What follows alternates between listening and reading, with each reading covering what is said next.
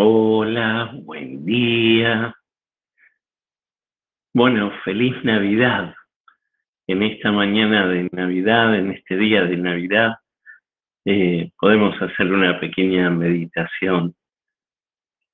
La liturgia nos regala dos lecturas maravillosas. La primera es la del libro del profeta Isaías capítulo 52, 7 al 10.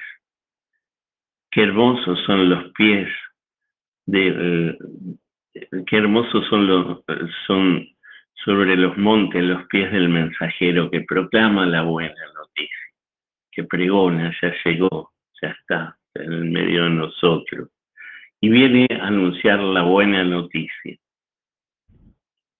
Esto es Isaías en, el Evangelio nos invitan a leer el prólogo de San Juan, Juan 1, 1, 18.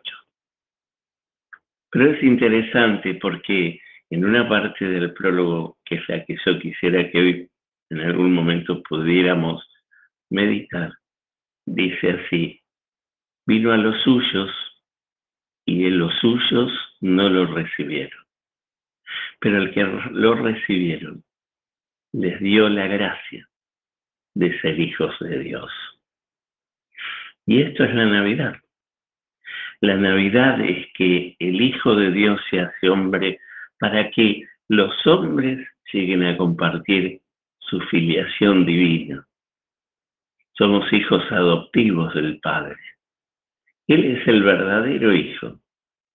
Pero el Padre al ver a su Hijo hecho hombre, ve en cada hombre a su Hijo que se hizo hombre y que muere en la cruz. Y por eso dirá San Juan, vino a los suyos, el pueblo de Israel, los que estaban, los que eran más religiosos de su época, no tenían un corazón grande para recibirlo.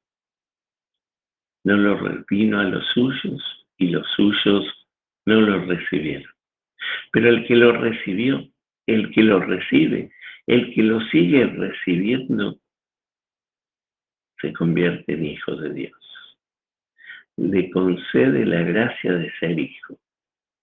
Y ser hijo es una gracia muy grande, muy grande, porque en realidad el hijo es el que hereda, sea adoptivo, sea eh, natural, o sea el propio hijo. Nosotros que somos hijos adoptivos del Padre, porque el Padre nos ha elegido, nos ha llamado a ser sus hijos, también somos herederos y partícipes de la empresa del Padre. Por eso somos hijos en el Hijo. Y como hijo tenemos todos los derechos del mundo, todos los derechos que se le atribuyen a un hijo.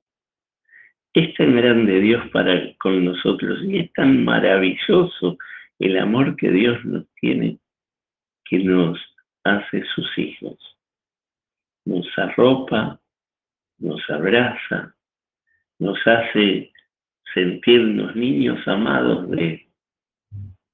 Por eso hoy, en este mundo de tantas tinieblas y de tanta oscuridad, en este mundo tan plagado de nuestro egoísmo y de nuestras ambiciones despedidas, en este mundo taimado y cruel, como dice el tango, sumido en su tristeza, hoy la buena noticia es que Dios me hace su hijo. No soy hijo ni de un funcionario, ni de, no soy hijo de alguien importante sino, yo diría, por decirlo así de entre casa, soy hijo del capo de todo, que es Dios nuestro Señor. Dios me mira con sus ojos de misericordia al punto tal que ve en, su, ve en cada hombre a su hijo. A veces pienso, pobre Dios, tendrá que ir al oculista para vernos mejor, pero ciertamente nos ve bien. Por eso nos hace sus hijos. partícipes de su empresa, de su santidad, de su gracia y herederos del rey.